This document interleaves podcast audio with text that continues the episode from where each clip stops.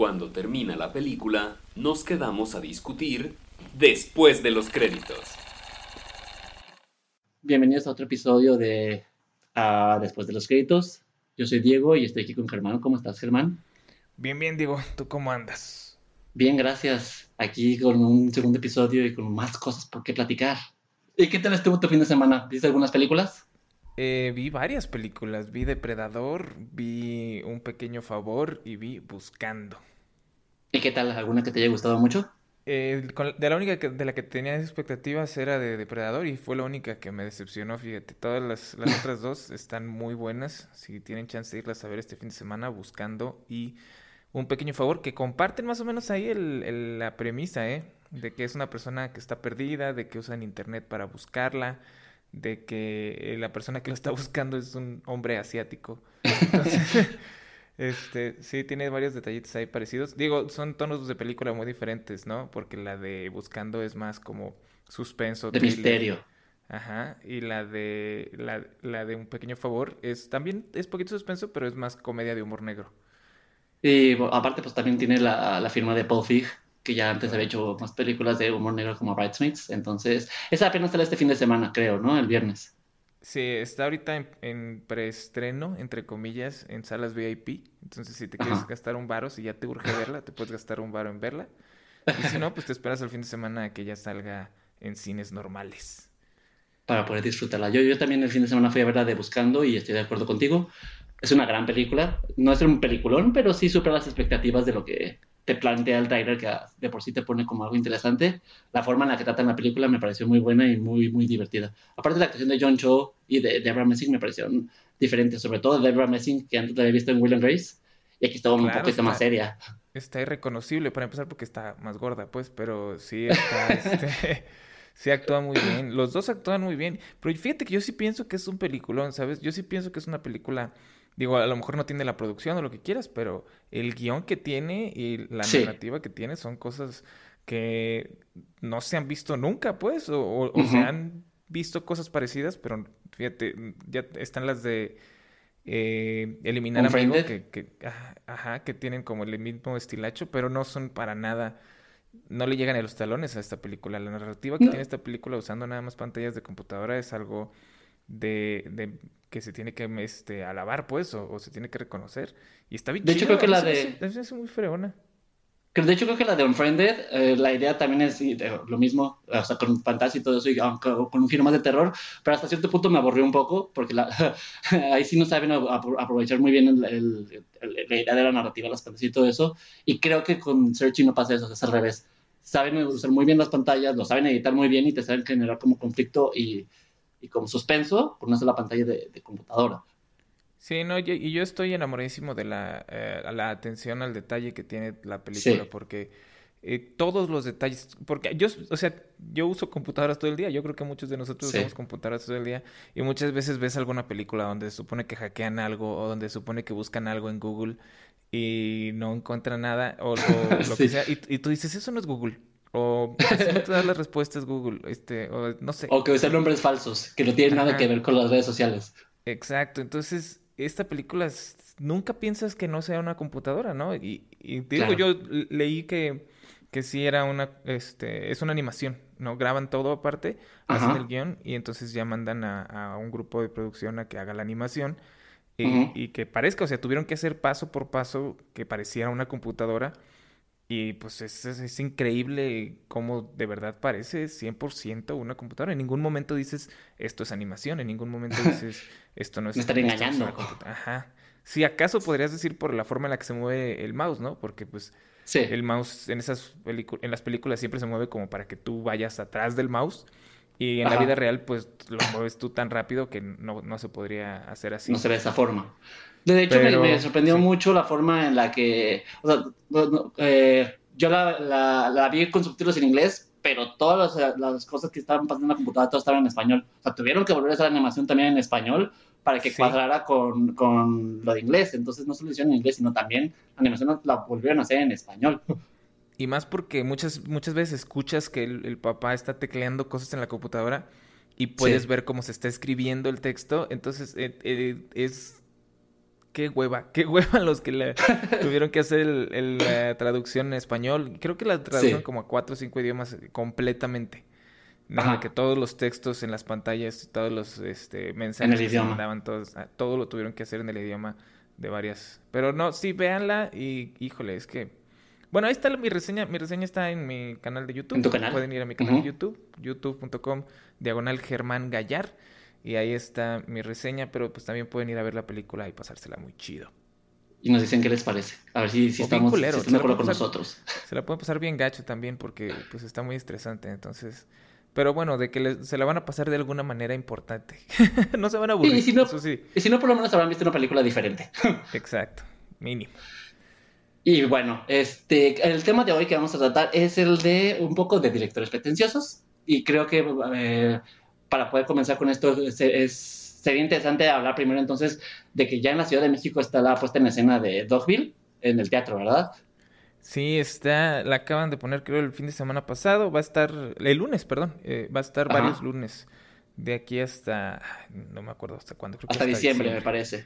Y es, pues, Dogville, la, la, Dogville es la adaptación de la película de Lars von Trier, que por cierto hoy también sacó los pósters de su nueva película, The House That Jack Built, que pues como siempre es un director muy controversial y, pues eh, la, presentó en Cannes eh, esta, en esta en esta en estas presentación de Cannes y pues mucha gente se en la mitad de la película se salió porque sintieron que estaba demasiado violenta contra los niños, contra los animales y contra las mujeres.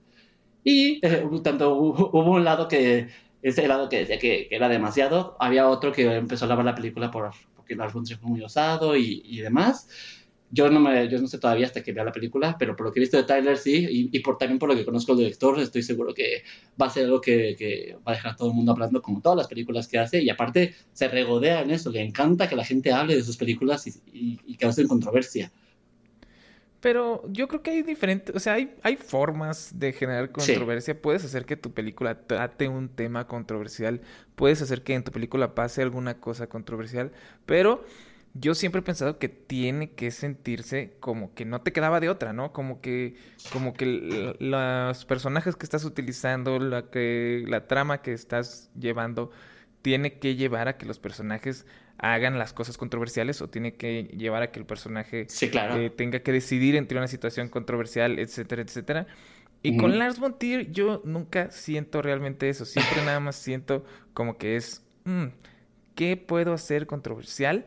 Y este. y, hace que pasen cosas bien estúpidas y hace que los actores actúen de formas bien ridículas y extremas de las que pues una persona común y corriente no actuaría así como para decir, ya, miren, que pasen estas cosas horribles y que la gente se asquee y lo, al final digo, pero es que es arte y es que esto es algo de lo que se tiene que hablar. Y tú dices, pues sí se tiene que hablar a lo mejor de ese tipo de cosas, ¿no? De, de la ninfomanía, del suicidio, del fin del mundo, lo que quieras. Ajá. Pero no así, pues, o sea, háblalo de una perspectiva que sea, eh, por lo menos, ¿cómo se le dice? Eh, relacionable con el público, ¿no? Que el público puede decir, ah, no, sí, entiendo por qué los personajes, no nada más, qué pinche, qué pedo con este personaje, qué asco, ¿no?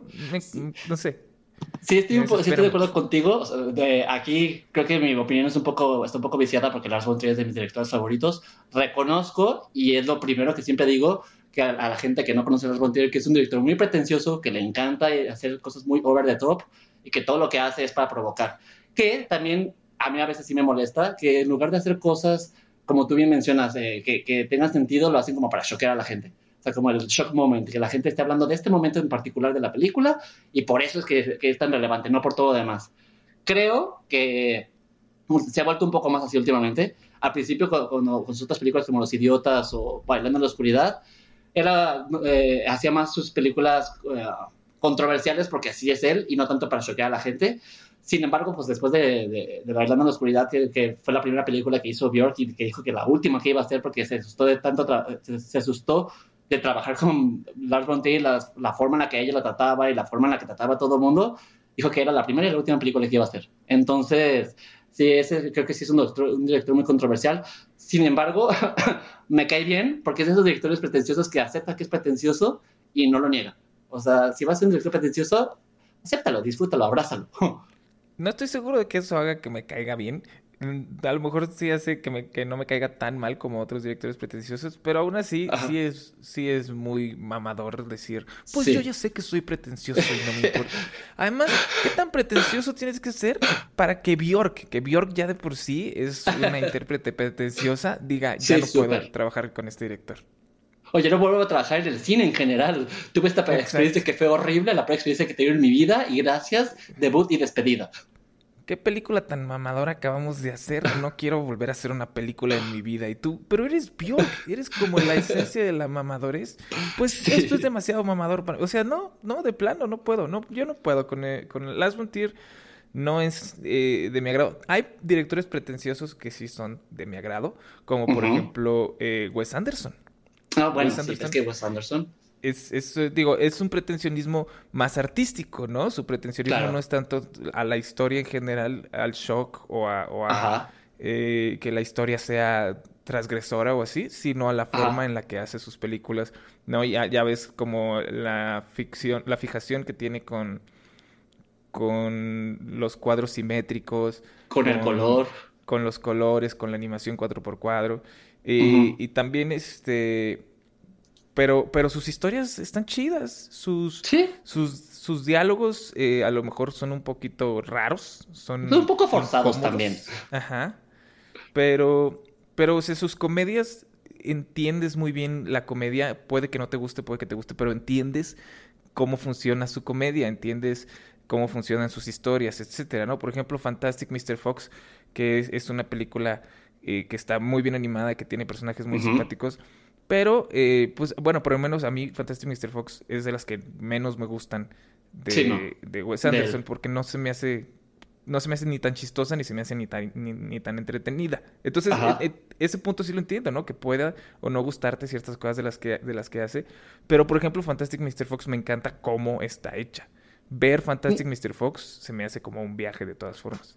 Y es lo mismo que yo creo que también pasa con la de Isle of Dogs, su última película, que también es una película hecha cuadro por cuadro y que es que se nota el detalle, o sea, no son monos que se hicieron en, o sea, por computadora, sino realmente fueron eh, pues, sí, personajes hechos a mano, con tomas hechas cuadro por cuadro, o sea, se ve que ese director le mete el detalle, no solo, por ejemplo, en las películas como I Love Dogs o Mr. Fox, sino en general todas sus películas siempre tienen, o sea, la dirección de arte es como, puedes ver su película y, quedarte nada más con su historia o verla otra vez y fijarte nada más en la, en la, dirección de arte y todos los objetos y todas las cosas que tiene de fondo, como tú dices, los colores, los cuadros simétricos y toda la edición de vestuarios, de, de props, todo lo que usan sus películas, o sea, todos tienen un, un fin. Entonces creo que ese es como, es un director mamador, que le encanta ser mamador, pero que sabe sacarle provecho y no se ve tan, y no se ve, y no se siente pretencioso.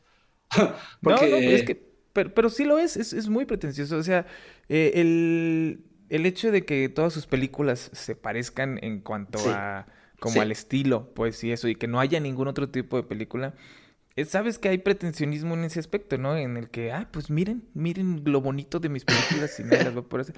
Y el, y el punto es que, pues, ese pretensionismo es lo que no lo deja explotar como un director popular, entre comillas, ¿no? O sea, porque sí es popular, es popular de, entre los hipsters y entre los, mamadores, pero este... Pero, pero no lo deja explotar como un director de, de, taquilla, ¿no? Un director que, que, tiene primer lugar en taquilla varios años, varias semanas, perdón, al año. Este, no, porque, pues, por ejemplo, I Love Dogs, yo creo que no, no estuvo ni en primer lugar de taquilla ni, ni un fin de semana. y duró dos semanas en taquilla pues, aquí. Ajá, aquí duró muy poquito en, en, cines. Eh, y, es, y es una película que a mí me gustó mucho. Se me hace que tiene personajes muy entrañables. Me gusta mucho, por ejemplo, cómo eh, Wes Anderson siempre pone que algún personaje o que varios personajes tengan como eh, alguna frase o algún movimiento muy característico. Este, para que, para que aun cuando no te acuerdes de quién era el personaje, este, en el momento en el que hace eso característico, dices, ah, mira, es este, o es, este cuatro. Como para identificarlos fácilmente. Ajá, para que tu cerebro los, los... Entonces tiene muchos detalles, pero es lo que te digo, él, por ejemplo, sí está tratando de contar una historia, no está tratando nada más de decir. Fíjate que con él me pasa que me gusta mucho por toda la atención a los detalles de las historias, pero a veces me cuesta un trabajo, me cuesta un poco de trabajo, sí me gustan sus historias, pero siento que eh, eh, por, por aferrarse tanto al detalle, a veces como que se pierde en lo que quiere decir. Tiene, tiene muy bonitos detalles, tiene muy bonitos fotografía, tiene muy buenos actores, porque siempre selecciona a los mismos actores. Y parece que siempre quiere contar algo en sus películas, pero, que pero por el afán de fijarse en las demás cosas, su mensaje se queda a medias. O sea, como que no termina pues. de, contar algo o de decir algo.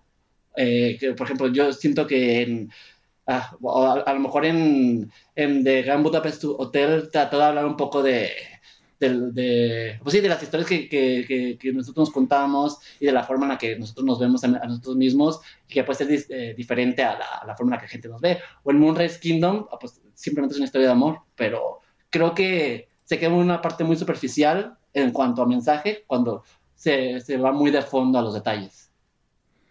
Pero mira, eh, de este Wes Anderson a Lars von Trier prefiero mil veces Wes Híjole, yo prefería a Lars von Trier porque es, es, o sea, sí, o sea, creo que su mensaje, y a veces hasta a mí me molesta, que, que, que él ahorita está muy aferrado en mostrar la violencia contra las mujeres. Entonces lo que hace es, para, para evidenciar que las mujeres sufren violencia, las violenta en sus películas. Y creo que no se me hace el mejor vehículo sí está chido que, el mensaje que quiere hacer es que las mujeres sí vivimos en una sociedad machista, donde las mujeres están totalmente todo el tiempo violentadas y que viven de una forma oprimida, pero creo que hay mejores formas de hacerlo que la forma en la que lo hace, que todo el tiempo maltrata a sus mujeres, todo el tiempo sus actrices se están quejando de la violencia. No, ahorita ya no tanto, pero por, ejemplo, por lo menos Björk, como digo, o Nicole Kidman, se quejaron un poco de la forma en la que los trataba y sus personajes femeninos siempre son golpeados, violentados, en esta última película eh, el, protagonista es un asesino de mujeres. O sea, creo que me, gusta mucho su, su, estilo, pero siento que a veces se va demasiado extremo para hacer un punto. Sí, no, pues es que es una... Eh, es, es mamador, pues. Es nada más. Ah, ah, es las mujeres, es que las mujeres. Ah, bueno, pues hay que matar mujeres para que la gente entre en shock y entonces ya no quiera volver a tocar a una mujer violentamente. No, no. Sí. O sea, te pierdes demasiado en sí mismas, ¿no? Mucho ya es yo sé cómo hacer las cosas y yo no, no puedo, no puedo, pero... O sea, no, no se me antoja ni ver cosas de ese cuate, nada, nada. Mira, si yo, si yo tuviera que recomendar algo de él, que es que siento que ese es como un poco más friendly con la, con la gente, si, si estás dispuesto a pasar por dos horas de película, es La Melancolia, que es, como de las propias, de las únicas películas, o que es muy original, se, raya un poco en la ciencia ficción y se enfoca más en el tema de la depresión que la violencia contra las mujeres. El machismo ahí está, como siempre en todas sus películas, pero es una película muy contemplativa y habla más sobre la, sobre la melancolía, valga la redundancia, y la depresión. Y hace, una, hace una, un, buen retrato de la depresión. Entonces, si yo tuviera que, que, recomendar alguna de él que no sea tan violenta y que sea como para que la gente se acerque a su película, sería Melancolia, creo. Sí, yo creo que Melancolía es la menos, que, que, que se nota menos ahí el, pretensionismo, pues digo que se hay, todavía algo ahí notorio porque es, la premisa de la película es una mamada, pero, pero fuera de eso creo que es la mejor llevada sin que todos los personajes sean eh, unos malditos locos o extremos. de hecho, sí hay un poquito de eso, pues, pero... Y, creo que es ahorita un buen momento y un tema que me gustaría tocar y que aparte es un elefante en el cuarto, pero es hora de hablar de Mother de Darren Aronofsky. ¿Tenemos que, tenemos que hablar de eso. Claro que sí, porque es un director mamador y su película de Mother es muy polarizada. Tanto es así que a mí sí me gustó mucho de ti, ¿no? No, es horrible. Es, es, es, que es eso, mira, mira. Darren Aronofsky también es, eh, eh, es mamador, también es pretencioso. pero, pero pues, puede contar una historia, ¿sabes? Sí. Yo sé que puede contar una historia. ¿Por qué? Porque vi Requiem, porque vi Pi, porque vi La Fuente de la Vida. Que esa es súper mamadora. Creo que esta película es mamadora que tiene. Porque vi Black Swan, ¿no? Porque vi este. yo creo que la, la, que tiene más, nada más historia, eh, la que es más eh, visible, podría decirse, la, que es más fácil que una persona eh, normalmente pueda ver, es la de, la de The Wrestler con Mickey Rourke. Yo creo que esa es la única que tiene una historia concisa, cerrada, que no Y que es más, de blockbuster y que aparte lo nominaron a Oscar. Claro, y fíjate, y está tan bien hecha y está tan bien actuada que muchos amigos míos me han dicho que pensaban que era basada en una historia real, que pensaban que era un documental. Sí, o sea, para que te des una idea, ¿no? Y obviamente jamás hubieran podido decir eso de, de Requiem, jamás hubieran podido decir eso de La Fuente de la Vida. O de Black Swan. Lo que, lo, lo que tiene Aronofsky es que tiene muy buenas premisas, y luego se le salen de las manos, horrible. sí, Sí, sí, empieza como tiene que- como muchas ideas. Claro, pero, pero mira, por ejemplo, eh, el ejemplo que yo siempre pongo es, es Breaking Bad.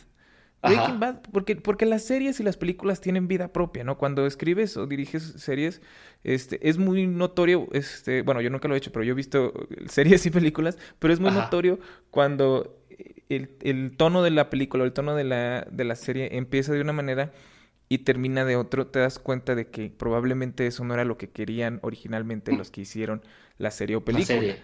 que simplemente Sí. mientras la iban escribiendo se dieron cuenta de los actores que tenían, de los personajes que estaban des- de- desarrollando y los personajes solitos se fueron yendo hacia ciertos lados y crearon un- una buena serie o una buena película. ¿Por qué? Porque tienes una muy buena premisa y ya escribiste muy buenos personajes eh, en, en- en base y, y entonces pues ya puede hacer una buena película.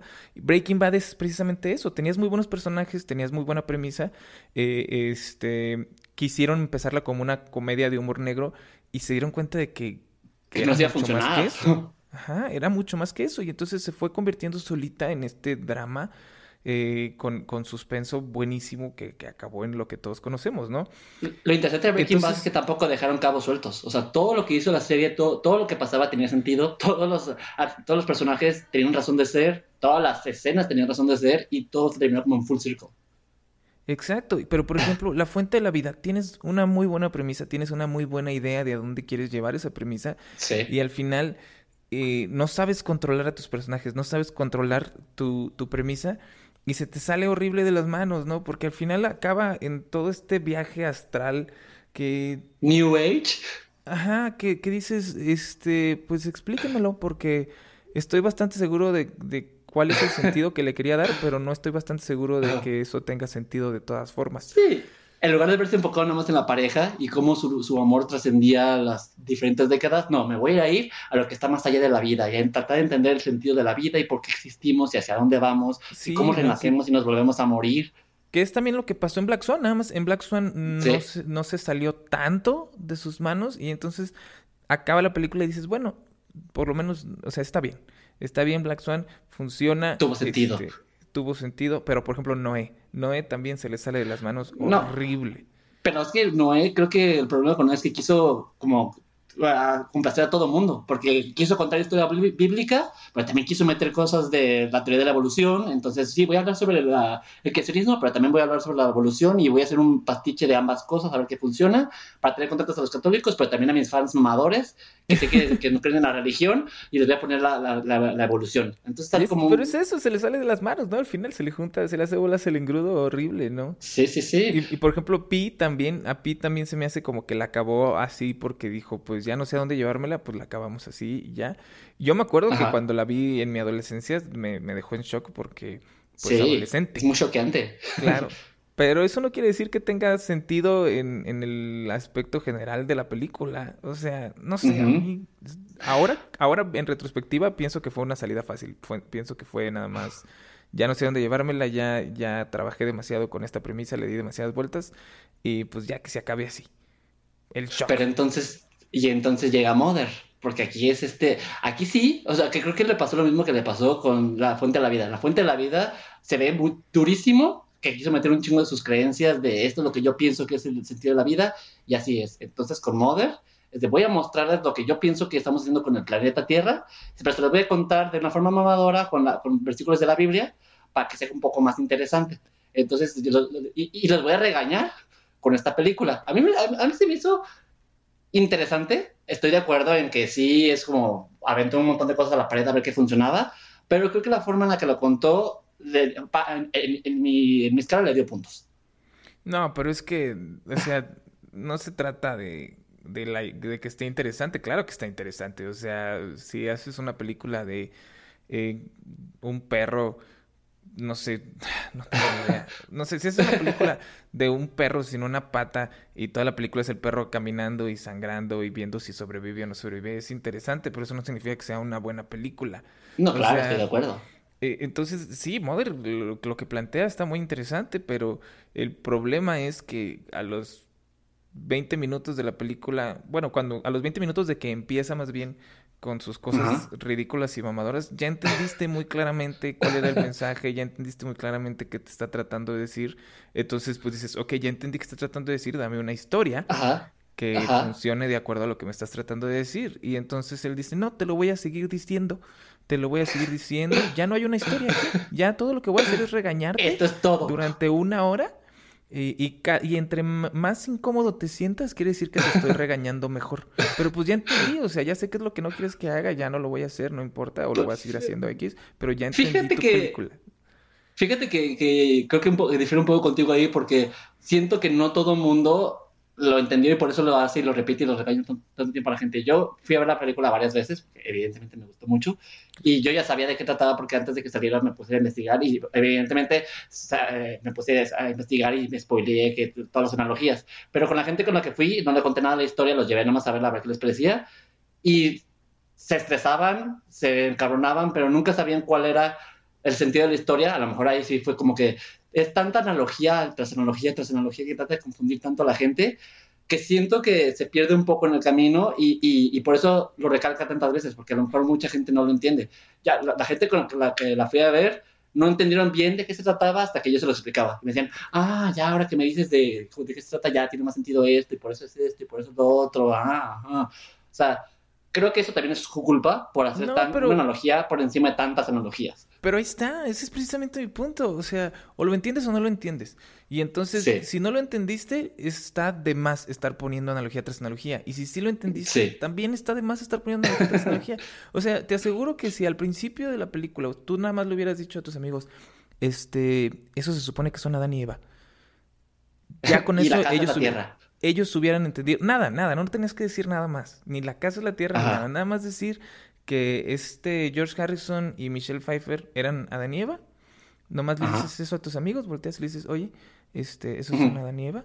Eh, eh, es una analogía nada más de que son Adán y Eva, ok. Y entonces ya, no necesitas decirles, explicarles ninguna de todas las demás analogías, porque ya sabiendo tú eso, agarrando el hilito de eso, ya, ya, ya vas a entender todo lo demás, porque todo es muy, muy obvio, nada más es eso, e, es eso de que muchas veces, pues sí, si no entiendes como la analogía principal cuando se empieza a desarrollar todo, eh, eh, sí, claro. es cuando se pierde el cotorreo, pero no, no sé, es, es, se me hace como alguien gritándote en la cara, como, como Aronofsky, este, gritándote en la cara y, diciéndote, mira, mira todas estas cosas que a mí me maman y mira cómo soy un superdirector y, y mira cómo te lo pongo aquí en la cara y, y, y, lo cómo estamos jodiendo al planeta Tierra.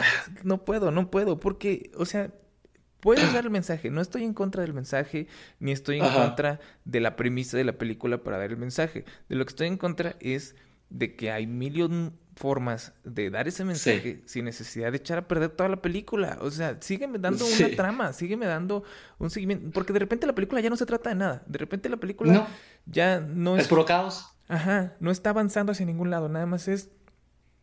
Volteas para un lado y está pasando algo horrible, y volteas para el otro lado y está volteando otra cosa, está pasando otra cosa horrible, y volteas para otro lado. o sea, no hay un seguimiento, no hay eh, ya cuando llega ya que ya cuando llega el momento en el que los feligreses empiezan a comer al bebé, dices, bueno, pues sí, ya, ya entendí, es el cuerpo y la sangre de Cristo. Ahí es cuando dices, ya, de aquí ya no hay sentido más, todo lo que va a venir de aquí adelante es puro caos, y si este hombre ya se atrevió a poner cómo despartirse en un bebé y se lo comen, entonces ya no hay límites. O sea... Sí, no, no, yo, yo cuando, cuando empezó a llegar la gente, empezó a llegar la gente y destruir todo, ahí ya dije, esto ya se acabó. Yo ya estoy fuera. Porque al principio... ya me perdieron al principio sí se me estaba gustando mucho la película, se me estaba haciendo muy interesante todo el cotorreo de, lo de Adán y Eva y se me estaba haciendo muy interesante el cotorreo de que llegaran los hijos y se anduvieran ahí peleando. Todo eso estaba muy interesante, pero luego después lo mandan todo al súper carajo y, y, ya, no hay una historia, no hay un seguimiento, porque yo pensaba que la historia era, pues sí, ¿no? Que Jennifer, Jennifer Lawrence es, es este, la madre tierra y y un poco de la Virgen también, como que tiene las dos cosas. Y vamos viendo cómo, cómo ella se va agüitando por lo que, lo que está pasando en su casa, cómo ella no sabe qué hacer y cómo Javier Bardem este, no la pela porque pues e, es el hombre. Dios. Ajá. Y, y, y, entonces dije, esto está bien, va, está interesante, está interesante. pero luego empieza todo el desmadre y dices, esto ya no está interesante porque ya, ya no hay forma de que esto tenga un seguimiento, no hay forma de que esto tenga un desenlace que a mí me importe, no hay forma de nada. ¿Sabes? Yo ya no me puedo ya no me puedo subir este tren porque no importa dónde me suba, este va a avanzar dos cuadras y, y me voy a tener que cambiar de tren y no no no es muy incómodo y no es divertido, no es interesante, es, nada más como ver a alguien es, ver, es como, como si yo hiciera una película y, y viera, eh, y toda mi película fuera alguien guacareando y cada dos minutos estuviera guacareando cosas diferentes o cosas más culeras y su guacara estuviera causando estragos y así. Y entonces yo dijera, este, el, el hombre eh, es, el hombre de la película es las corporaciones y la vomitada es todo lo que están tirando al mar. Ah, bueno, pues muy bonito, pero eso no, no, ¿qué? No puedo. Y, aparte voy a ponerme a enfocar la mayoría de las tomas en la cara de Jennifer Lawrence y le voy a perseguir para todas partes para hacer una sensación claustrofóbica, de que la gente se estrese y no sienta que esté viviendo nada más que la cara y la preocupación de Jennifer Lawrence. Exacto, o sea, sí, no, no puedo, no puedo. Sí, no, o sea, este, estoy de acuerdo, o sea, creo que este sí es una película que amas o odias y creo que también ahí sí es, Aronofsky se, se, subió mucho su caballo como Lars von de, oh, sí, y me da gusto que la gente esté platicando de la película, eso quiere decir que algo, o sea, sí la hizo para que la gente platicara sobre ella y, hablara de que no entendí qué pedo, o qué, qué película tan chingona, o es una mierda, o sea, la hizo para, la neta, para crear un shock value.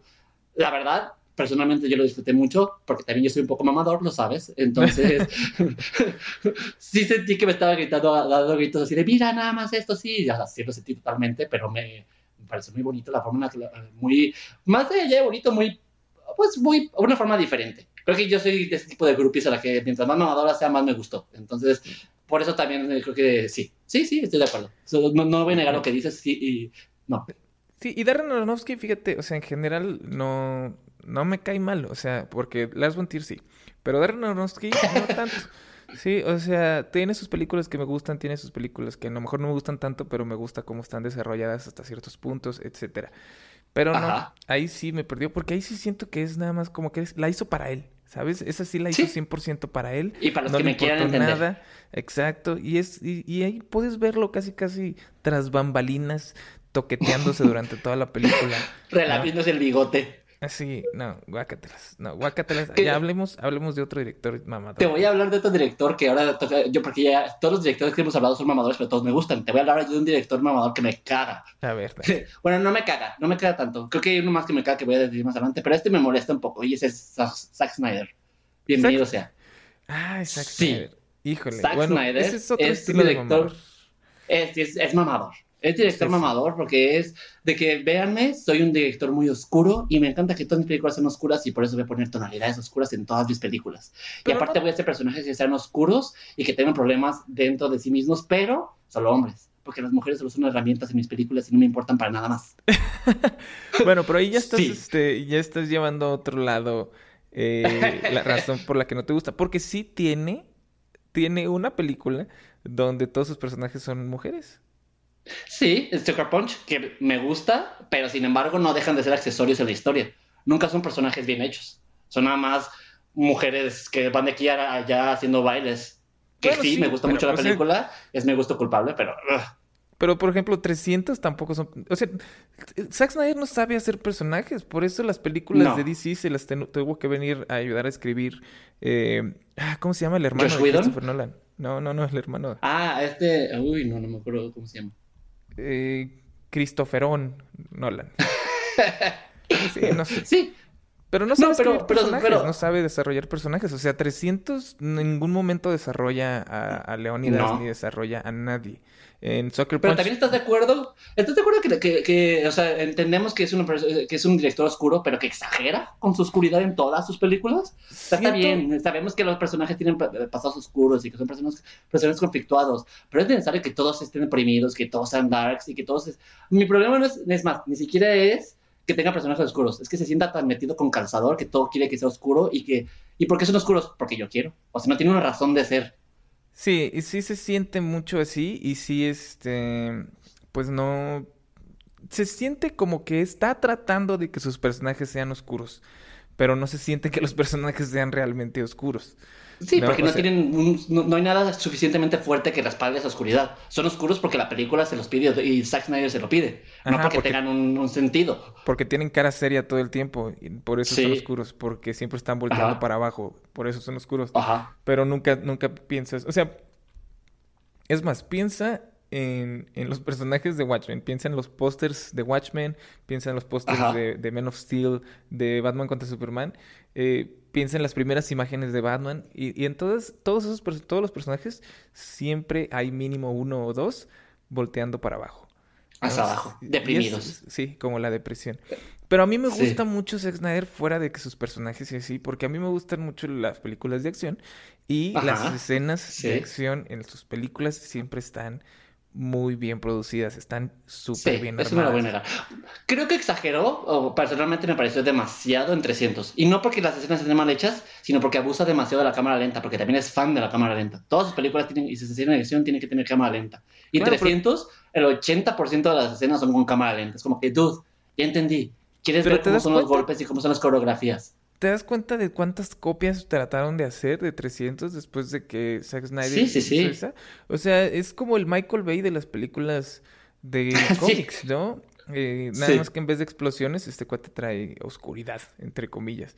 Y, cámaras pero, Pero 300 es muy buena. Watchmen, digo, fuera de que si eres fan o no del cómic, Watchmen está muy, muy bien hecha y es una muy buena película. Eso sí debo aceptarlo. Watchmen es de sus mejorcitas películas. Como que la que le echó más ganas y tiene un poquito más de sentido. Pero es eso, ¿sabes? O sea, sus mejores películas son películas en las que él tiene que escribir lo menos posible porque están basadas en algo que ya funcionaba por sí solo en su versión original. Entonces, lo único que tiene que hacer es una dirección perrona, unas animaciones y cámaras perronas y ya se acabó. Y con eso ya le queda muy chido. Y ahí es donde lo mamador le funciona. ¿no? Que sea Entonces mejor Zack Snyder director que Zack Snyder escritor. Claro, ¿por qué? Porque, por ejemplo, ¿cuál escribió él? Soccer Punch. Y Soccer Punch es sin duda, sin duda, su peor película.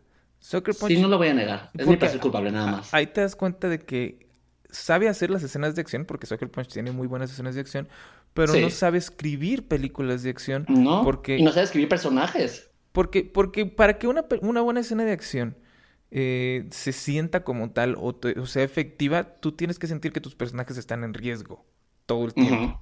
Que se pueden morir o que, o que les puede llegar a pasar. O a lo mejor no morir, pero sí que, no sé, que les van a, a, alcanzar a agarrar al final, que los van a dar un balazo en la pierna, etcétera. Que va a ganar el malo en algún momento. O que si no gana el malo, por lo menos va a ser alguna destrucción horrible antes de que pierda. Sí. O sea, que, hay, que hay consecuencias. En Soccer Punch hay una cosa muy específica que echa a perder toda la película, que es, es, la primera escena cuando, cuando, ya ves que en Soccer Punch la chava esta empieza a bailar y, se va a su mundo en su mente donde hace todas estas escenas. Donde se escapa. Exacto, su escape. Y la primera vez que se escapa es como un templo donde está nevando, un templo samurái. Sí. Ajá. Y, con la canción de Army of Me de Björk de fondo. Es lo único que más me gusta de eso. Queda muy bien. O sea, el, armado de la escena es buenísimo. Tienes todos los eh, elementos y tienes todos los ingredientes para que la escena esté perrona. Y en sí la escena sí está muy perrona. El problema es que lo primero que pasa en esa escena es que llega este samurái robot gigante y le mete un mega putazo a esta morra, ¿no? Le mete así, pero así doloroso y, bien metido así en la mera jeta.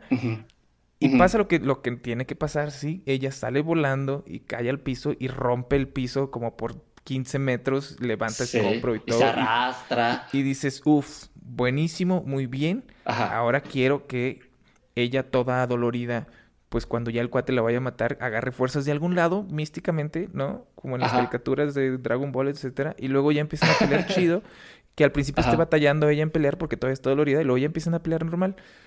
Y esa, es la esa hubiera sido la forma en la que yo como espectador hubiera sentido que había riesgo. Pero no pasa eso. ¿Qué es lo que pasa? Ella se levanta como, como Si nada. Sin ningún raspón, sin ningún dolor, sin ni siquiera estar sucia se levanta y entonces empiezan a pelear. Y entonces ahí tú como espectador dices, bueno, pues pues aparentemente nunca les va a pasar nada a estos personajes. Y entonces ya. Yo creo que. Yo creo que ahí tiene que. Estaba como queriendo dar a entender de una forma muy pedorra, pero de que es que es un mundo de fantasía y aquí no le va a pasar nada porque está en la fantasía, no está en el mundo real. Por eso, pero todas no voy a poner heridas si está en el mundo de fantasía? Pero las escenas emocionantes entonces ya no son emocionantes. Las escenas, Sí. perdón, las escenas de acción ya no son emocionantes porque ya no me emociona porque ya sé que van a ganar.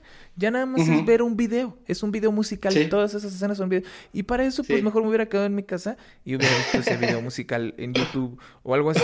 Porque sí están muy bonitos, pero yo quiero emocionarme. Yo quiero sentir que no lo van a lograr. Quiero sentir que van popó. Y luego el problema es que cuando en el mundo real, entre comillas, este, ya empiezan a valer popó las cosas, es un drama todo ahí pitero de telenovela de, de Televisa, que, y la- unas actuaciones horribles. La actriz Sí, son muy mujer que- malas. no me acuerdo cómo se llama. ¿Emily Osment? No, Emily, Emily Browning, la principal. Ajá, la que sale en Donnie Darko también. No, no, no. Sí. No, no la principal. La, la amiga, una de pelo cortito. No me puedo. Ah, ya, ya, ya, sí, sí, sí. Sí, ya sé quién. Que es la que, la que termina matando al cocinero. Ajá, la que sale en Donnie Darko. No, no me puedo acordar. Sí. Tiene como tres películas nada más. Pésima actriz. Pésima, pésima, Sí, sí, es pésima muy mala. actriz. Oye, y no me acordaba que el, el cuate, el que le hace el principal, el hombre principal en esa película es Es este, Oscar Isaac. Es Oscar Isaac. Ahora que lo Sí, es el villano. Ajá. Fíjate, tan Ah, buen actor de- y ahí bien desperdiciado. Ah, pues sale- también, sale lo, John también, lo, también lo desperdiciaron en. O sea, no, no es como que tenga muy buenas decisiones. También lo desperdiciaron muchísimo en X-Men como. O sea, también tiene como Ah. un historial de, de películas Ah. donde lo desperdician. Sí, sí. Pero bueno, el punto es, Zack Snyder, eh, a mí se me hace mamador, pero se me hace como un mamador que es, que, cuya mamadez, este, eh, es útil, ¿sabes? O sea, Pues Yo, yo te diría entonces que ser un mamador como director, no como escritor. Que no meta mano, no se ponga a escribir personajes, porque también luego pasa la cagada que pasó con Batman contra Superman, que sí, sí, sí, muy interesante y todo eso, pero entre que el, el pedo de Marta y mi, tu, tu mamá es Marta y la mía también es Marta, y que por eso somos amigos, y que Lois Lane y, y- y Marta Kane son solo Dancer in Distress, yo no sabía por dónde esconderme porque ya estaba súper harto. pero él no escribió Batman contra Superman. ¿No? No, no. No, el ¿Y cómo fue posible que, fue- que se... Mira, ¿Y cómo fue posible que salieran estas cosas y no fue él?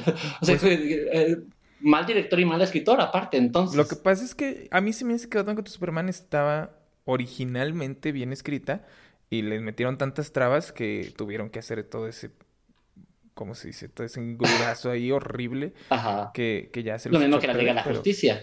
Sí, pero mira, la escriben eh, David S. Goyer. La Ah, es, es el mismo de Suicide Squad, sí, es cierto. Sí, y Chris Terrio. No, pues es que también es el mismo de Suicide Squad que también hizo su, su cagadercito con Suicide Squad y también tampoco le quedó tan bonita. Ya, ya veo de dónde viene eso. Pero Bueno, es entonces- que el punto es que ellos también, este, bueno, Chris Terrio ayudó a escribir también Argo, por ejemplo. Y este, y, y David S. Goyer, pues sí escribió eso, pero también escribió The Dark Knight, también ayudó a escribir Batman Begins. O sea, Entonces, ahí hubo algo que no funcionó. sí, ¿no? Pues es, es, es eso. Yo, yo lo que estoy seguro es que tuvo que ver ahí Warner, que les metió mucha mano. Sí. Porque por empezar, Mm. si ves la versión extendida, tienen muchas, muchas escenas que no tienen sentido, toman mucho sentido. Ajá. Pero, pues eso quiere decir que había otras cosas que también tenían mucho sentido, que les han de haber cortado o que no alcanzaron a grabar o etcétera, etcétera. Y pues por eso se les hizo ese desmadre. Pero ya estamos desviándonos mucho de- del tema. Del tema. Quería pasar a otro director también, que se me hace muy mamador y es el que me cae más gordo de todos. Dale. Terrence Malick. Ese sí no lo soporto para nada. o, o sea, ese sí de verdad. Es- con él me pasa lo que te pasó a ti con Mother. Con, eh, cuando fui a ver la de El Árbol de la Vida, salí muy enojado porque sentí que me está tratando de pendejo el director. Como de, ve, esto es el machismo, este es la, la, la, la- la- cómo, cómo la vida em- em- empezó. Y porque quiero explicarte cómo es el sentido de la vida, te voy a poner un dinosaurio que no tiene nada que ver. Y te voy a poner monólogos por Jessica Chastain para que sea más poético. Y luego me fui a ver tú, dije, bueno, ok. Y luego vi tú The Wonder y me, me dio más coraje por pendejo, por haberme metido a verlo. ¿Por me quedé, crees? este es, porque este es el amor. Este es lo que es el verdadero amor, no tus pendejadas. Yo digo, yo tengo la última palabra. O sea, siento que tus películas son tan, pero tan queriendo hacer un statement que tratan a, a- a- a sus audiencias de pendejo, de que yo tengo la verdad y tú estás mal. Y yo vengo a educarte sobre, la, sobre el sentido de la vida y sobre el amor, porque yo soy bien inteligente. Pero ¿sabes qué es lo peor? Que hizo la delgada línea roja. Sí, ya sé, fue su primera película y ahí sí la hizo, supo hacer bien. Exacto. ¿Por Pero qué- después salieron todas sus películas mamadoras. Sí, Después de, empezó con el árbol de la, con el árbol de la vida, luego To the Wonder y luego Cup of Nights, Night of Cups, también muy mala, y luego una película que ni siquiera salió en el cine. Ajá, que ese se lee nada más en Netflix. Ah, horrible. O sea, y todos son lo mismo. Son como pequeños ensayos sobre verdades absolutas que él tiene, en que, sepan que valen, valen madre. O sea, sí entiendo que un director que quiere es como contar una historia, pero siento que él, en lugar de contar una historia, se va con verdades absolutas y yo soy el que tengo la razón y ustedes se callan. ¿Sabes qué es lo que pasa también, por ejemplo, con la de la del árbol de la vida? Eh, el árbol de la vida se me hace que, que curiosamente se parece mucho a la de la fuente de la vida, sí. pero en vez de que él empiece con algo eh, bien formadito y bien una premisa seria y bien armada que después se le salga del control, él agarró la parte en la que se sale todo de control y puso la mitad al final y la mitad al principio. ¿no? Porque, porque el árbol de la vida empieza con un desmadre de la evolución y todo, y yo me acuerdo que cuando sí. yo la vi dije, ¿qué es esto? O sea, ¿de qué se va a tratar esta película? Y entonces Ajá. ya empieza con lo de Brad Pitt y su hijo y así. Y, uh -huh. y, dije, ah, ok, pues está muy bien. ¿De qué se va uh -huh. a tratar esto? Y entonces, pues no pasa nada, ¿no? Es nada más como el ¿No? niño aprendiendo a de cómo funciona la vida, pero de es una un, manera. Es un exceso. Es un exceso de tomas de Brad Pitt siendo culero uh -huh. y Sean Penn viendo triste. Esa es toda sí. la película.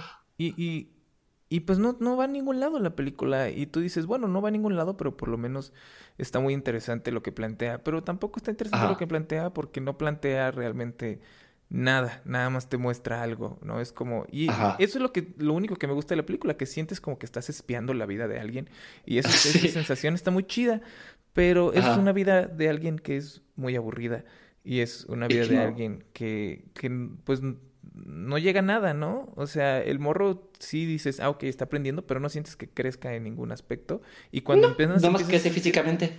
Ajá, y cuando apenas empiezas a sentir que está creciendo, entonces se transforma en Sean Penn y entonces pasan otras cosas súper locas que dices, ok, entonces, mm, no, no tiene nada sentido. Sean Penn. Sí, y yo ya, mira, yo ya ni siquiera vi To The Wonder, pero... Qué bueno, no te pierdes nada. Song to Song sí me llamó la atención. La empecé a ver Ajá. y después ya la quité porque dije no.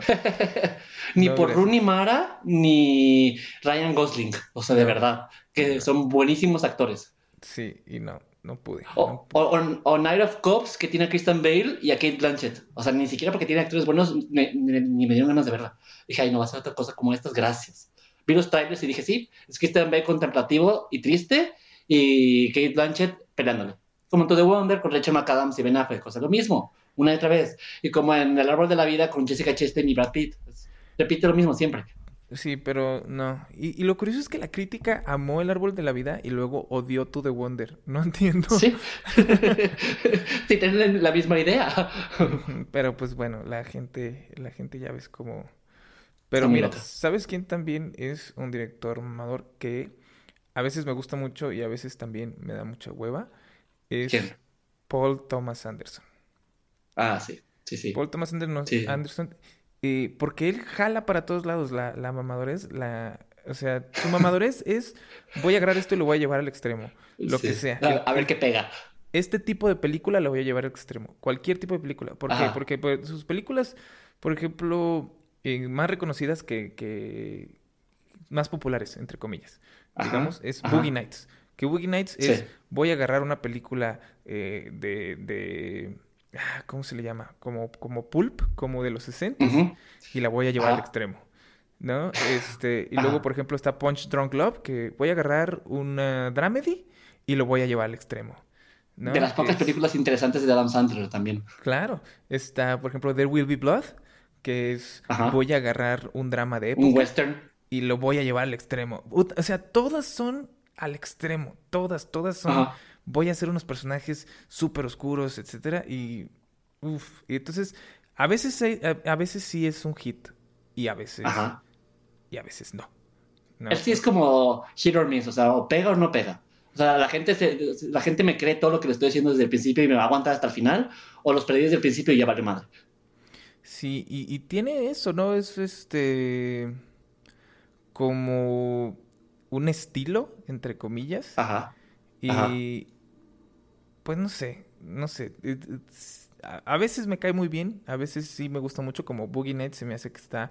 Sí, Boogie Nights es buenísimo. Porque eh, en ese sentido el extremo la hace una película muy cagada, pero al mismo tiempo tienes Ajá. personajes muy entrañables y le metes un, un, drama ahí de repente que dices, ah, mira, Entonces está muy chida. Boogie Nights es, es como muy fresca. En el que piensas, esta historia tiene sentido, va hacia alguna parte, aunque se vea muy extremista, pero tiene sentido. Ajá, exacto. Y, pero, por ejemplo, también tiene The Master. ¿Viste, viste Master?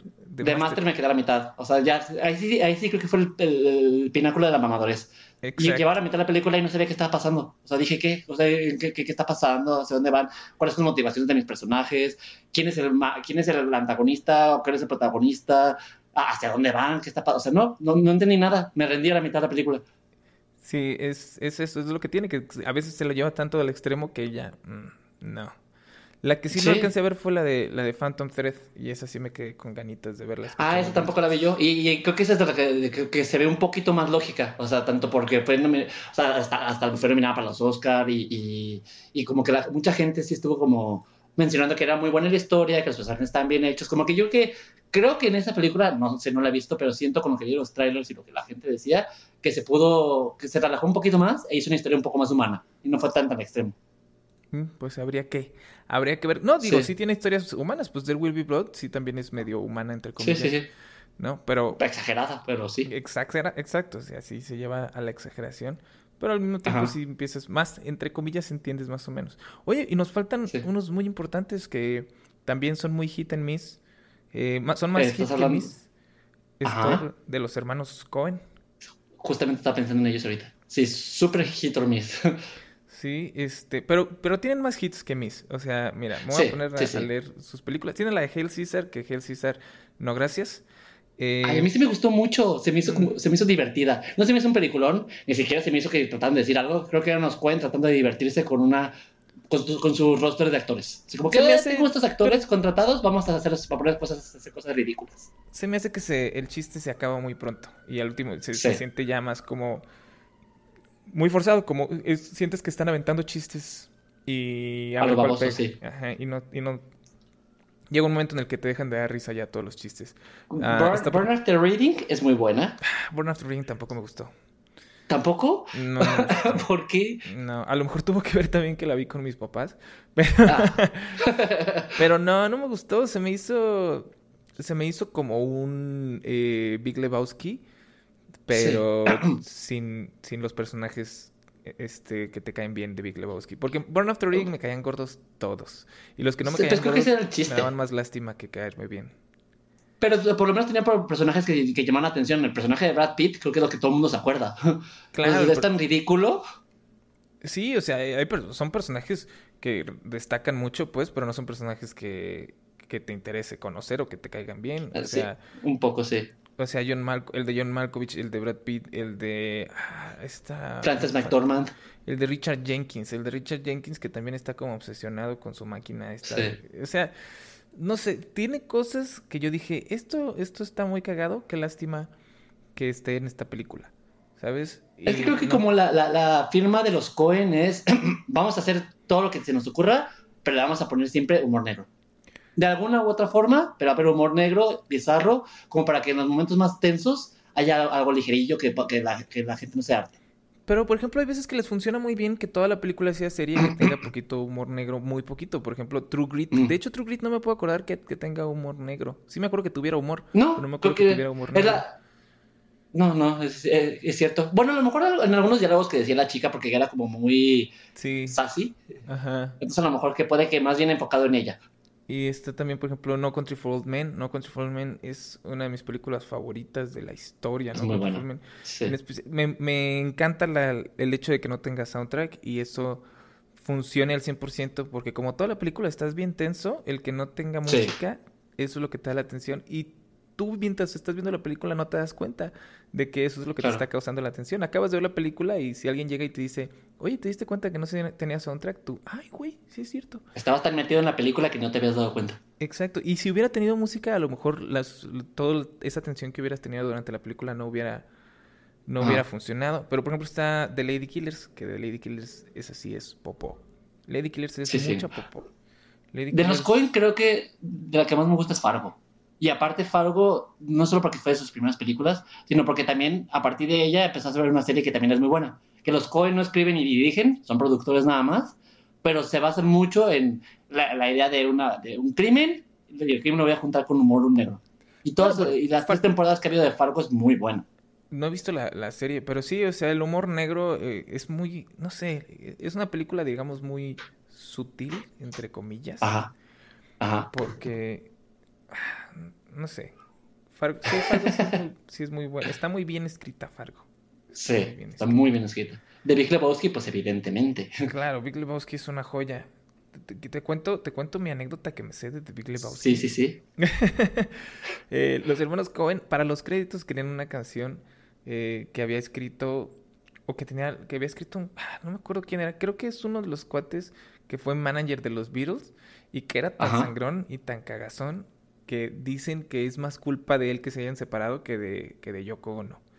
¿De Para que plano? te des una idea. Creo que es ese güey. No estoy seguro 100%, a lo mejor te estoy choreando, pero creo que sí es ese güey. Pero el punto es que era un cuate súper sangrón, súper así arrogante. Y entonces le dijeron, oye, necesitamos los derechos. Él tenía los derechos de esa rola. Y entonces le dijeron, necesitamos los derechos de esta rola. Porfa, échanos. Ujú. ¿Cuánto nos los vendes? Y el cuate dijo así como que una mamada, así como de 8 millones de dólares. Y ellos dijeron, no te podemos, no te podemos pagar tanto por, este, por eso, pero dinos, ese- mira, ven y ve la película. Ven a ver la película de Big Lebowski para que te guste y ya, y ya no lo quieras vender más barato, no lo vendes a un precio razonable. Ajá. Y el cuate accedió y fue y pusieron la película. Y como en los primeros 20 minutos hay una parte en la que el, este, el dude se sube a un taxi o a Sí. un carro y entonces él- están escuchando a The Eagles. Y entonces Ah. el Big Lebowski nada más dice, fuck the Eagles. Y en Sí. ese momento este cuate se levanta, voltea con los Cohen y les dice, me cagan los Eagles, se las dejo gratis. ¿En serio? y les dio, les dio los derechos de la, de la rola gratis. Entonces esa canción que escuchas al final de los créditos, si alguna vez vuelves a ver la movie y escuchas esa rola, piensa que le salió gratis porque en una línea de la película el, este, el dude dice que le cagan los Eagles y a este cuate le cagan Hasta- también. O sea, hasta los Cohen son proactivos para poder conseguir lo que quieren para que su película tenga sentido. O sea, son Sí, tan no. minuciosos en eso. Sí, pero mira, los Cohen son, sí son mamadores, son raros, eh, pero, pero también son de esos que sí me gustan mucho que existan. O sea, Sí, y, y- y que la mayoría de sus películas son buenas. Tienen muy malas, sí. Sí, pero no por lo menos en general sus historias son interesantes y, y están para verse. Sí, yo por ejemplo ya aprendí a no emocionarme cuando a salir una de los Coen. Es igual que Woody Allen, ¿no? Sí, Ay, bueno, pero es que Woody Allen es otro, otro tema diferente. Con- Sí. eh, dejando de lado su, su machismo que no quiero tratar ahorita, el, el sacar una película por año, es- ya, o sea, sí, está padre, pero te Ni que, cansas. ni que fueras Marvel. No, Sí, no, no, no. Sí, entonces, este, sí, ya aprendes como a tener tus expectativas bajas. Decir, bueno, va a estar bien escrita, mínimo. Y es de los Cohen, van a tener algo diferente que por lo menos me va a entretener. O sea, vas, es- vas esperando algo diferente porque sabes que son mamadores y que a a eso vas. Sí, como Tarantino también, ¿no? Tarantino también es muy Sí. hit en Miss. También es más hit que Miss, pero Ajá. Pero sí, también dices, bueno, por lo menos voy a ver algo muy diferente. Eh, eh, a pesar de que también, pues, sí, es una persona horrible, aparentemente. Este, Sí. ¿Cómo hay En, en su, en su vida fuera del cine. Ah, ah, ahorita estaba pensando en otro director y ya rápido, porque llevamos demasiado tiempo. Es, y creo que, que eso es lo que quiero debatir contigo es Yorgos Lantimos. ¿Mamador o no? ¿Quién? Yorgos Lantimos, de Lobster. Ah, Eh, Sí, claro que es mamador. Claro, claro que es mamador. ¿Sí? Pero, pero es eh, también de eso es en el buen sentido. No sé, o sea, por ejemplo, The Lobster es una película muy difícil, entre Sí. comillas. O sea, si no, nunca va a ser una película popular de Lobster. No, a pesar de que Pero estuvo fíjate no- que es, y todo. es la más, es la más popular de él. O sea, la mayoría de la gente que conoce a Lantimos es por The Lobster. Por eso, pero tienes que conocer a Lantimos. O sea, no puedes. O sea, no ganó mucho dinero en taquilla. Creo que aquí ni siquiera estuvo en el cine. O si estuvo en el cine, estuvo dos No. semanas o algo así. No, ese, ese lo, tuve- lo- lo vi yo hasta que está en DVD porque nunca llegó aquí. Sin Sí. embargo, The Killing of a Sacred Deer sí llegó. Una Sí semana llegó. estuvo, pero sí llegó. También estuvo muy poquito tiempo. No hace películas populares, pero también, fíjate, también quiere, tiene una, un mensaje en sus películas, quiere decir algo con sus películas, Sí. quiere hablar de un tema en específico, crítica social, lo que quieras. De hecho, creo Pero- que lo que él tiene es eso, sabe equilibrar muy bien su mamadorez con el mensaje que quiere dar. O sea, sí es muy mamador, sí le mete como, o sea, algo que, que, que, me encanta, y aunque no es su mejor película, pero por ejemplo, de Killing of a Sacred Deer, los diálogos y la forma en la que los actores lo dicen se ve súper artificial, pero es él tratando de decir cómo la sociedad es así de artificial, cómo está, está programada a reaccionar a tragedias de esta forma. O sea, hasta en su mamadorez mete un subtexto interesante. Exacto, o sea, no sé, por ejemplo, cuando yo empecé a ver The Lobster, nunca pensé irme a reír tanto. Me reí muchísimo con The Lobster. Sí, sí, sí. Ridículo cómo me... Porque yo, por ejemplo, ves a que está ahí John C. Reilly y todo. Yo dije, ah, mira, John C. Reilly también es muy buen actor serio. Pero luego me empecé a reír tanto. Eh, hay una escena en específico que es cuando, cuando va la, la mucama y le empieza nada más a brincar en las piernas. Y luego a la mitad le dice, ya me voy. Y él empieza como, sufre, sufre durísimo y te das cuenta de que a pesar de que está sufriendo durísimo, no, no cambia sus facciones de la cara, porque ese es el punto de la película, ¿no? Ajá, es el punto de la película, que, que, ningún personaje tenga emociones y... Sí. Pero reaccionan y que se sus emociones. Ajá, pero reaccionan a todas sus emociones, o sea, todos sus actos y todo lo que hacen tiene que ver con sus emociones, pero no se muestran ni en su voz ni en sus caras. Y eso hace que todo sea como mucho más divertido y muchísimas cosas que pasan en la película por el mismo hecho de que nadie reacciona como uno esperaría, pues hace que eleva la, la, comicidad de las escenas. No, me gustó muchísimo de lo y es, Y es una, es una edición deliberada, es lo que te digo. O sea, hasta en la forma en la que dirige a sus actores, tiene un subtexto. o sea, aquí es, voy a mostrar que, que, la distopia en la que viven mis personajes es una donde los personajes, donde la gente no tiene sentimientos y todos son robots. Entonces, que actúen como robots y no reaccionen a nada. Hasta la dirección de, de, de, actores tiene un sentido. Ellos se me hacen muy padres, como mamador, pero con sentido. Sí, es algo, es algo, eh, Ethan, Ethan Cohen, perdón, es que estoy leyendo acá. Este, sí, eh, Lantimos sí es, a mí me gusta mucho Lantimos, soy muy fan de él. Y y me emociona muchísimo la, que la película que va a sacar, la de The Favorite, con Emma Stone y Rachel Weisz, que, se, que es la primera película, estaba leyendo, que, que solo dirige él, que no escribe. Y entonces habrá que ver cómo funciona. Habrá que ver si, si realmente se, se, nota la diferencia en que nada más está dirigiendo y, y, la historia no está hecha por él, o si realmente no. O sea, y, y, sí, o sea, creo que... Y, también es su primera película de época, en la que se va a enfocar en, en, en las dinastías, y o sea, se, se ve muy interesante. Pues a ver, Ahí veremos a ver qué sale. Pero sí. pero, pero mira, creo que lo que podemos eh, concluir de todo esto es que, que un director mamador no es necesariamente un mal director. No. Pero es que, que por lo menos cuando vayas a ver a ese, a ese director vas a ver algo que no estás acostumbrado a ver regularmente. Ajá. Y sobre todo podemos eh, concluir que Mother no vale popo. no, Mother sí vale mucho y vayan a verla, está muy divertida, cómprenla, rentenla, lo que quieran. Jamás. Pero antes de irnos, me gustaría decir, preguntarte algo. Entonces, director, mamador favorito y película que recomendarías de él o ella. Uh, híjole. Ah, mira, de los que hablamos, Ajá. este, me debato mucho, es que depende mucho del humor que traigas. O sea, por ejemplo, Wes Anderson es como para un dominguito lluvioso. Este, los Cohen son más como para un día entre semana, que, que tu día haya estado como, como que vengas bien enojado del trabajo y entonces puedes ver cómo los personajes de los Cohen sacan toda tu vida. Hasta yo, lo hasta yo lo recomendaría en pareja. Los Cohen sí son como para ver en pareja. Sí, este, Lantimos, por ejemplo, es más un día que estés bien despierto, que este, que puedas ponerle mucha atención a la película. Y por ejemplo, eh, Aronofsky, pues nunca lo recomendaría. ¿Hay ni una? bueno, sí, la de la de Wrestler. Este, y este, y Lars von Trier tampoco. No, Lars, Lars von Trier un día que te quieras suicidar, ves una de Lars von Trier. y, te van a dar más ganas de hacerlo. A la mitad yo creo que ya, ya vas a agarrar las fuerzas necesarias. bueno, pero de alguno de estos directores, ¿alguna película que te guste mucho? Como para recomendar.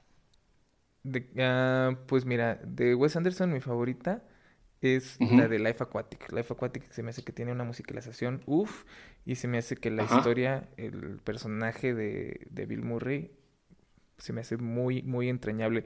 Y aunque es una película muy lenta y que a lo mejor si no te identificas con Bill Murray no la vas a disfrutar para nada, este, empiecen a ver y si, y si sientes que te estás identificando un poquito con, con el personaje de Bill Murray, acábala de ver, porque a mí eh, la escena casi del final, este, casi me hace, me hace llorar, fíjate, o sea, de, que... sí, es muy bonito. Se me hace muy, muy fregona. Eh, de, del Antimos, del Lobster, obviamente, como ya dije, de los Cohen. De los Cohen depende también si te quieres reír Big Lebowski y si quieres adrenalina y seriedad entre True Grit y, y No Country for Old Men.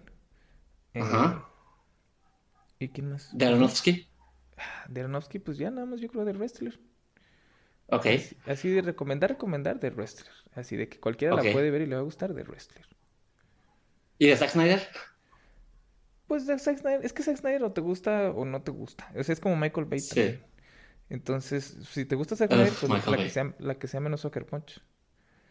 No, también Soccer Punch. O sea, si no te importa tanto la historia, si, si no eres como yo de que necesitas que los personajes este, estén en riesgo para emocionarte más, pues sí te, sí te la pasas chido. O sea, cómprate una tele chida y un sonido chido y ponte cualquier escena. Lo chido de Soccer Punch, puedes poner nada más, ah, la escena 2. Y ya. Sí, te vas por video musical y ya. Ajá, está chido. Ok, yo, bueno, yo de las Frontier recomendaría Melancolia, mi, favorita, la mejor en el mundo. Sí te vas a deprimir muchísimo, pero está muy bonita y tiene una dirección de arte bellísima. De Zack Snyder ninguna, lo siento, no, me gusta nada. Sí, pues De Aronofsky, uy, no voy a recomendar Mother porque no es la mejor para, para verla, pero yo pues sí me iría por Black Swan. Me, creo que es mi favorita de él. Es como término medio, es entretenida, tiene un poco de thriller psicológico y, y, es un poco más accesible. Y Natalie Portman se ganó un Oscar por esa película, entonces creo que por eso lo vale. Ah, pero siento que el, ah. final, el final te le echa a perder. Pero el final es lo mismo que el lago de los cisnes. Es poético. Eh, se siente como una excusa eso. de los Cohen, yo me iría por eh, Burn After Reading y de Rick Lebowski también, definitivamente. Uh, de Lantimos, creo que también de Lobster, pero de Killing of a Sacred Deer también me gusta mucho. Y de Paul Thomas Anderson, aunque me, cae muy gordo Adam Sanders y Punch Drunk Love. Ah, Paul Thomas Anderson se me había olvidado.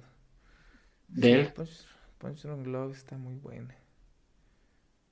Es como la más interesantona. No, yo, yo prefiero Boogie Nights. Está bien, Boogie Nights también es buena.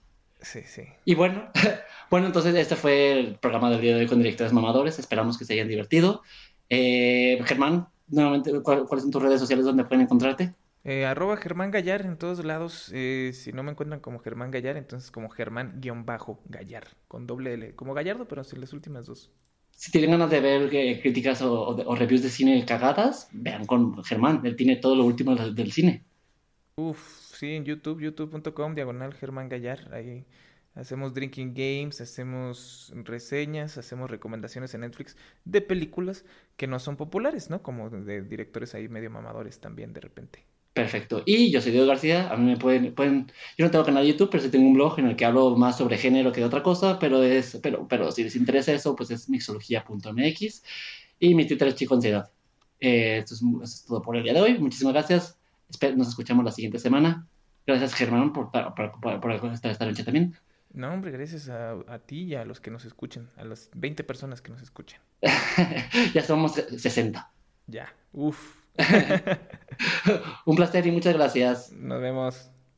Después de los créditos.